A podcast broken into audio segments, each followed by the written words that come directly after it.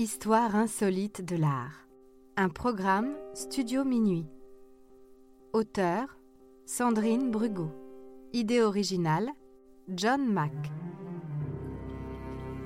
Musique David Rampillon. Narration Leilani Lémé. Enregistrement et montage Patrick Martinez-Bourna.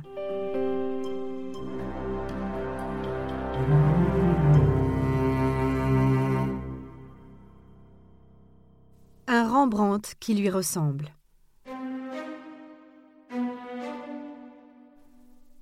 Un jour de 1983, Patrick Vialanex, 13 ans, visite le musée municipal de Draguignan, dans le Var, en compagnie de sa mère.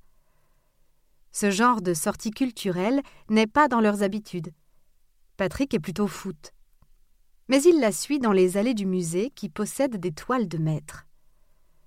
Tous deux s'arrêtent étonnés devant le même tableau.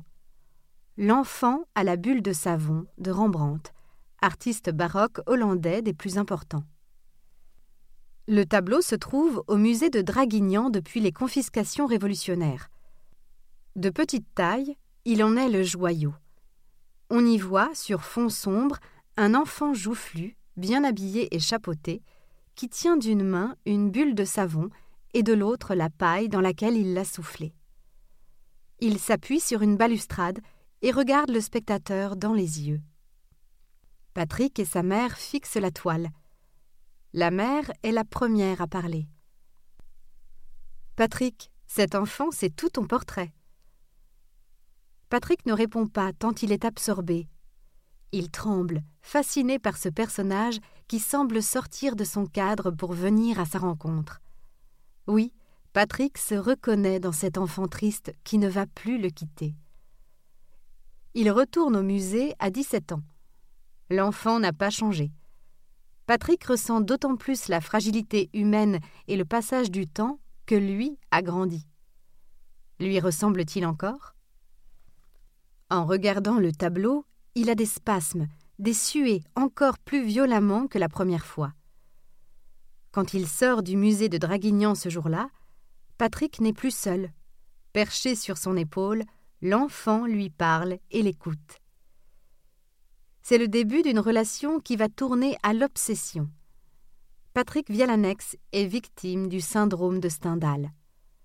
Ce trouble tire son nom de l'écrivain français qui fut pris de vertige alors qu'il contemplait les fresques de la coupole de la chapelle Niccolini à Florence.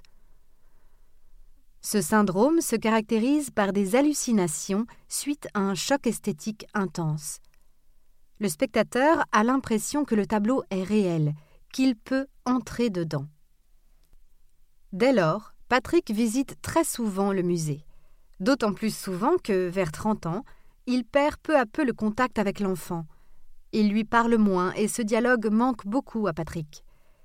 Il ne veut plus être séparé du tableau. Il ne veut plus vivre sans lui. Alors, Patrick décide de le voler. Il échafaude un plan en deux mois. Il se fait teindre les cheveux et achète des chaussures deux pointures trop grandes pour que ses empreintes ne le trahissent pas. Il retourne plusieurs fois au musée, s'intéressant au système de sécurité de l'établissement. Travaillant lui-même dans une entreprise qui fournit des systèmes d'alarme, il saura opérer le moment venu. C'est le 13 juillet 1999, soit 15 ans après sa toute première visite. Patrick a 28 ans. Tout est minutieusement préparé, puisqu'il a choisi le jour du défilé de la fête nationale pour que le passage d'hélicoptères en démonstration couvre le bruit de l'alarme. Il entre dans le musée comme un simple visiteur, puis se cache dans une armoire. Il y reste cinq heures. Alors que dehors la fête bat son plein, il s'extrait de sa cachette et se dirige vers l'enfant à la bulle de savon. Il tire brutalement sur le cadre, brisant les minces chaînes qui le fixent au mur, et déclenchant une alarme, il place la toile dans un sac, sort du musée par l'arrière comme prévu, et monte dans sa voiture. Voilà, c'est fait. Personne ne l'a vu. Il vient de dérober une œuvre d'art estimée alors à 20 millions de francs, soit 4 millions d'euros. Chez lui, Patrick peut contempler le tableau tant qu'il veut, se perdre dedans, le toucher avec délicatesse. Il fait cinq polaroïdes, dont un selfie. Mais pas question de le partager avec qui que ce soit. Il lui faut cacher le tableau et taire son exploit. Même à ceux qui le lendemain l'interrogent, que pense-t-il de ce vol incroyable dont tous les journaux parlent? Il se tait et rentre chaque soir chez lui, où il se livre au cérémonial.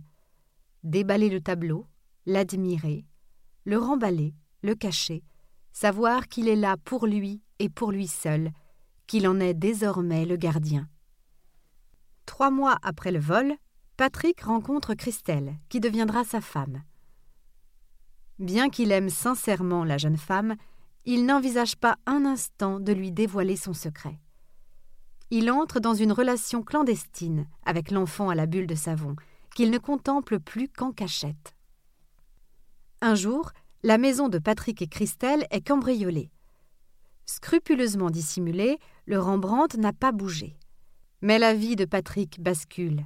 Il est de plus en plus anxieux, s'interroge sur ses capacités à bien veiller sur l'enfant. Le couple quitte leur appartement de grâce pour une vieille maison dans le Lot-et-Garonne.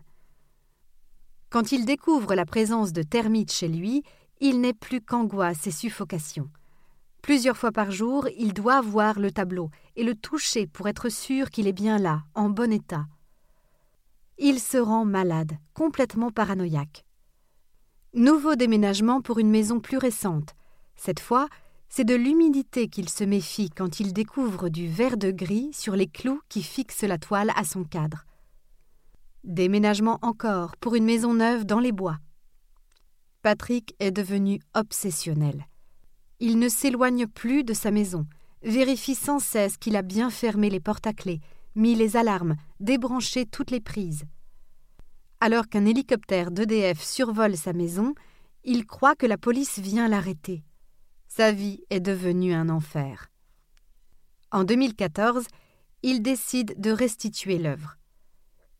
Lui qui n'a aucun contact dans le monde de l'art, il ne sait comment faire. Il passe par un assureur, en réalité un escroc, qui lui fait un chèque de 40 000 euros contre restitution. Cet homme est arrêté quelque temps plus tard, alors qu'il tente de revendre le tableau. Il est bien sûr accusé du vol du 13 juillet 1999 au musée de Draguignan. Le 19 mars, Patrick décide de se rendre à la gendarmerie et d'avouer le vol, désormais prescrit. Patrick est mis en examen pour association de malfaiteurs. Mais la police se trompe. Patrick Vialanex n'est pas un voleur, juste un homme amoureux d'un tableau. Désormais délivré de l'objet de son amour devenu un fardeau, Patrick dépérit. Il est comme dépossédé d'une partie de lui-même. Si sa vie a basculé au moment du vol, elle est à nouveau bouleversée par la restitution. Patrick ne se remet pas de la perte de l'enfant à la bulle de savon. Il meurt dans son sommeil deux ans après la restitution, à l'âge de 44 ans. Aujourd'hui, les spécialistes ne sont plus certains que le tableau soit effectivement de la main de Rembrandt. Mais il est très probable que cela n'aurait rien changé pour Patrick Vialanex.